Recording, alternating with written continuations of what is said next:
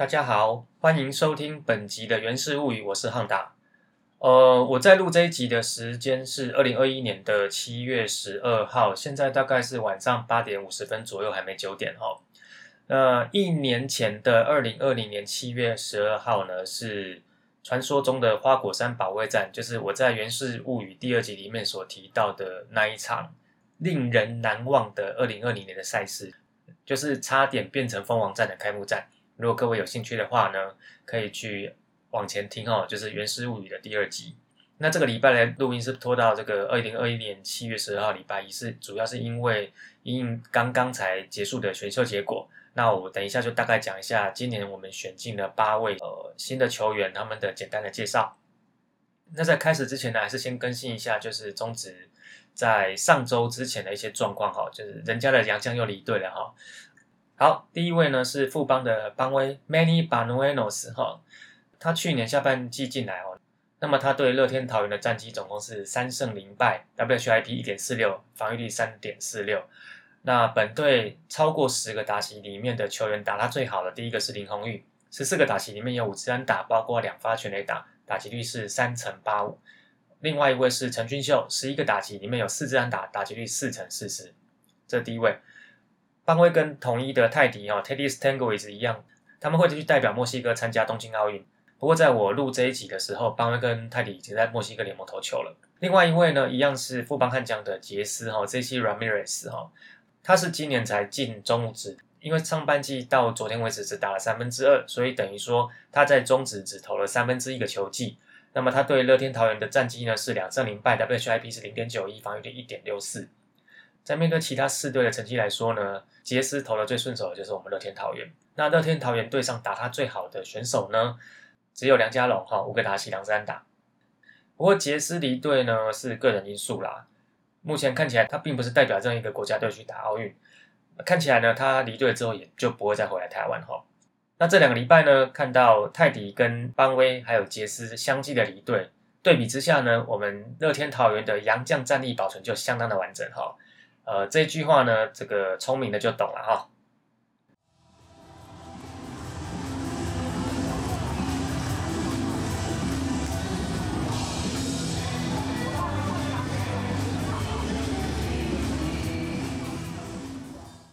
好，接下来呢，就是这一集要一直到七月十二号礼拜一晚上才录的原因哈，就是我们来简单讲一下今年的集中选秀。呃，那其实上周呢，我们大树野球五四三的主节目里面有一个选前的预测哈。如果各位有兴趣听的话呢，那可以去回去听一下七月十一号周日上架的那一集哈。那一样哈，除了主节目之外呢，我们这边还有各队的单口，包括说头头师道龙给我讲，还有新上架的立马帮帮忙，这个是富邦悍将的球迷威廉在负责哈。还有就是讲基层棒球访谈做的非常棒的阿杰手扒鸡。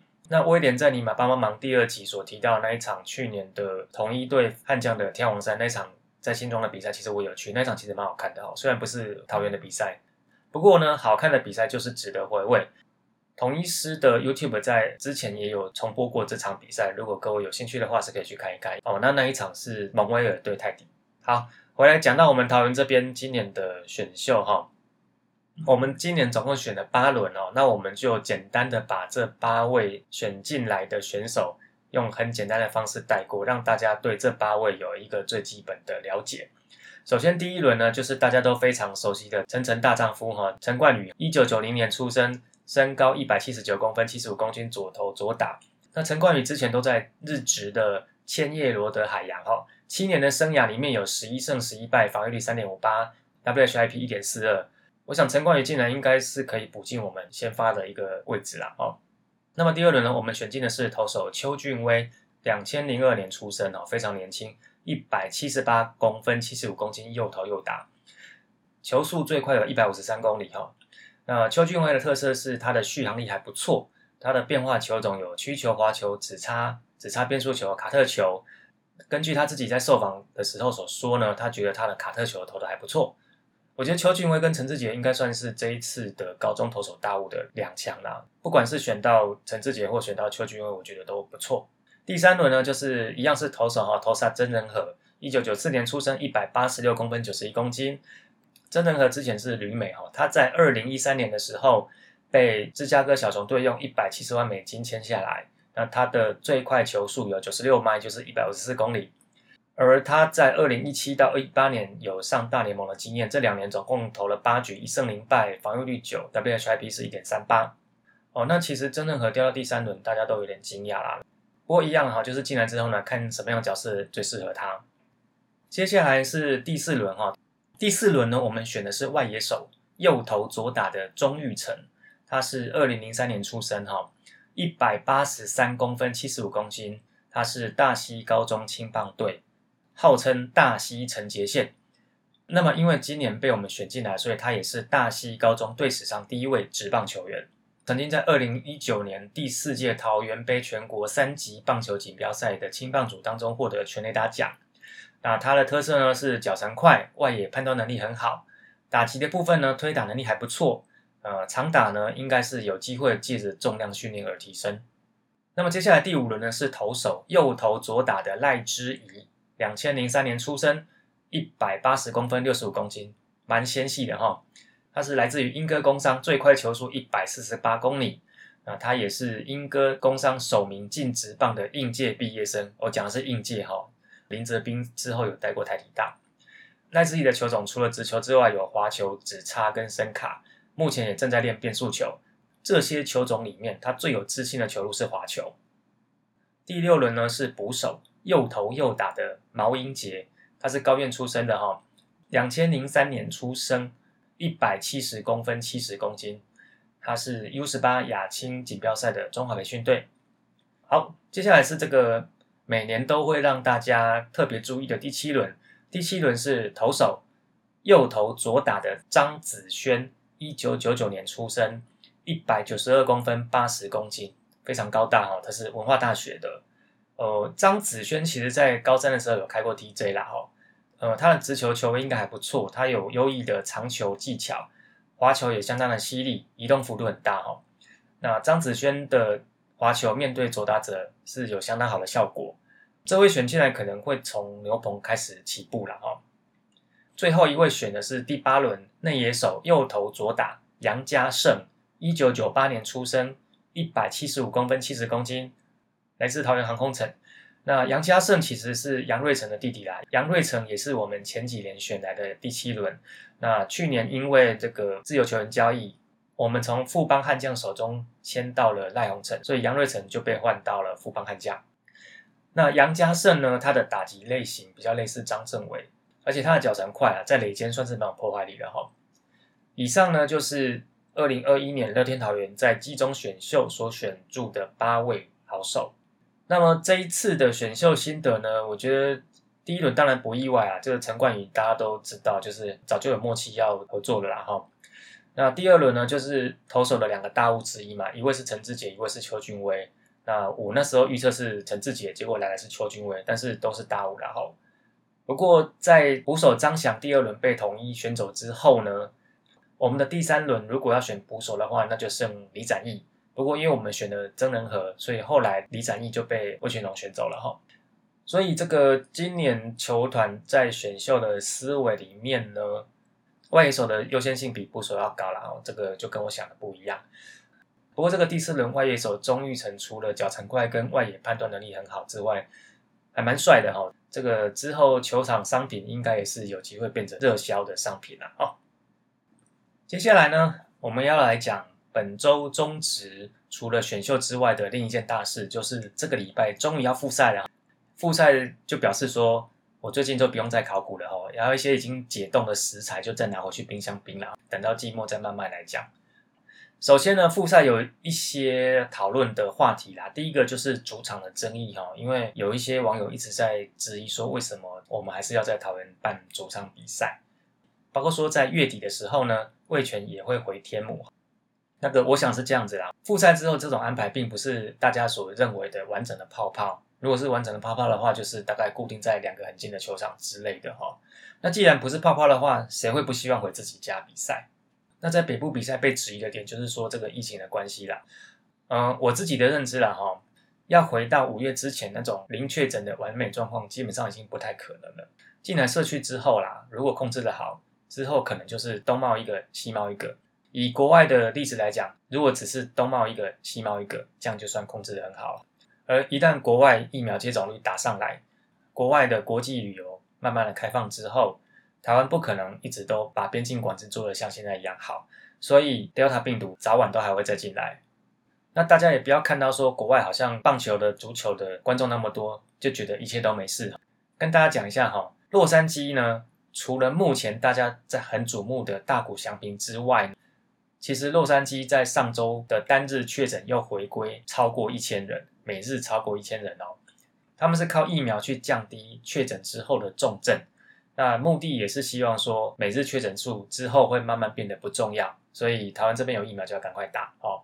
那反过来讲，其实我们前面所说的这个富邦的解释哈，这些 r a m i 他说台湾的疫情严峻，其实严峻是我们的职棒疫情很严峻，因为我们在五月的时候就已经把职棒停赛了啦。但是就像我前面讲的一样，进到社区之后要清零的难度是相当高的啦。所以之后呢，我们可能是在没有清零的状况之下继续我们的职棒比赛。所以复赛大概就是这样子吧。北部的主场就在北部了哈。不过呢，我还是有些质疑啦。我最大的质疑就是这个赛制真的不调整吗？因为上半季你就正常打完，应该是没什么问题哦。那下半季呢？下半季可不可以缩短赛制？结果今天看到的新闻是，下半季的赛程不说，唯一的调整是。可能会把本来都是休兵日的礼拜一也排比赛。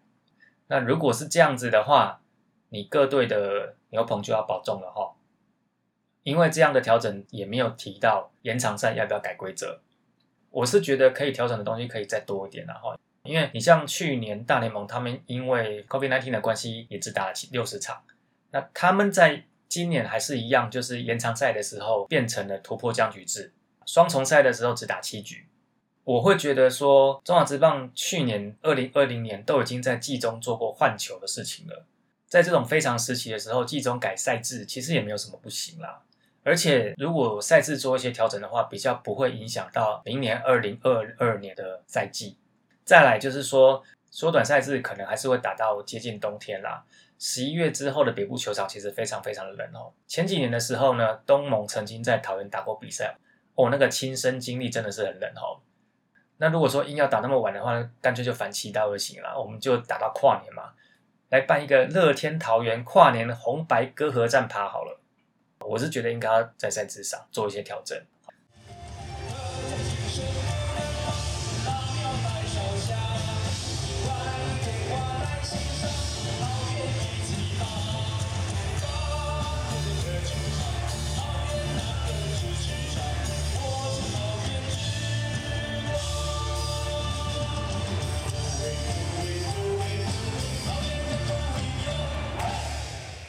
那么在最后呢，提一下在复赛的乐天桃园这边的准备哈。其实停赛八周以来哈，桃园这边应该是都有在做分流的练球。那一言不合就说要恢复比赛，热身赛就给他放水流，那没差啦。其实反正五支球队都是在一样的基准点了哈。在复赛之前呢，目前的战绩是二十胜零和二十一败，胜率四成八八，落后统一跟兄弟三场的胜差。在上半季只剩下三分之一的状况，我是觉得这个还是在射程范围之内可以拼一拼了哈。毕竟经过八周，大家都休息够了。那复赛的重点来讲呢，我觉得两个月前的近况已经不是近况了，因为也没有热身赛，所以对于目前哪些球员状况是 OK 的，哪些是不 OK 的，坦白说大家都没有办法掌握啊。不过几个观察重点啊，就是第一个就是廖健富的肩伤，他养的怎么样了？第二个就是在停赛前，林立被抓去站外野，在复赛之后，他还会在右外野吗？我猜教练团还是会让他站的哈。那是不是呢？我们就看看。然后再来一个重点，就是吃不了局数的杨将。我们目前上过场的杨将只有霸凌爵是 OK 的啦。那猛快加豪进，坦白说，他们能吃的局数就算一个。猛快是非常认命的杨将，他的体力条其实不差，但问题是局数吃不长。然后在五月的时候，其实我们又来了一个新洋将哈，就是狂威 Dylan Covey 啊，乔伊贝哈三十三号。那么他的经历呢？他的大联盟时期在白袜跟红袜四年里面有六胜二十九败，防御率六点五七，WHIP 是一点五九三。而他去年在红袜队的时候是零胜零败，防御率七点零七，WHIP 是一点四二九。不过他去年呢在红袜只有投十四局。那么复赛之后的第一场比赛就是七月十二号礼拜二，我们去台南对统一师哈。这个其实就等于是从五月十八号的时空开始啦，就是五月十八号之后开始往后递延八个礼拜，就变成从这个礼拜开始的比赛。那本周除了礼拜二在台南对统一师之外呢，在礼拜四要去斗六队悍将。本来这个场是要去新庄啦，因为在复赛第一周，富邦悍将把主场先挪到斗六去。然后呢，本周的五六日三场在主场要对味全，好，那这个就是复赛的第一周的赛事。那么也希望在复赛之后呢，桃园这边能够赶快进入状况，在还够得到季冠军的时候呢，稍微拼一下，希望有好成绩。那这个就是这一期的原氏物语，我们下次见，拜拜。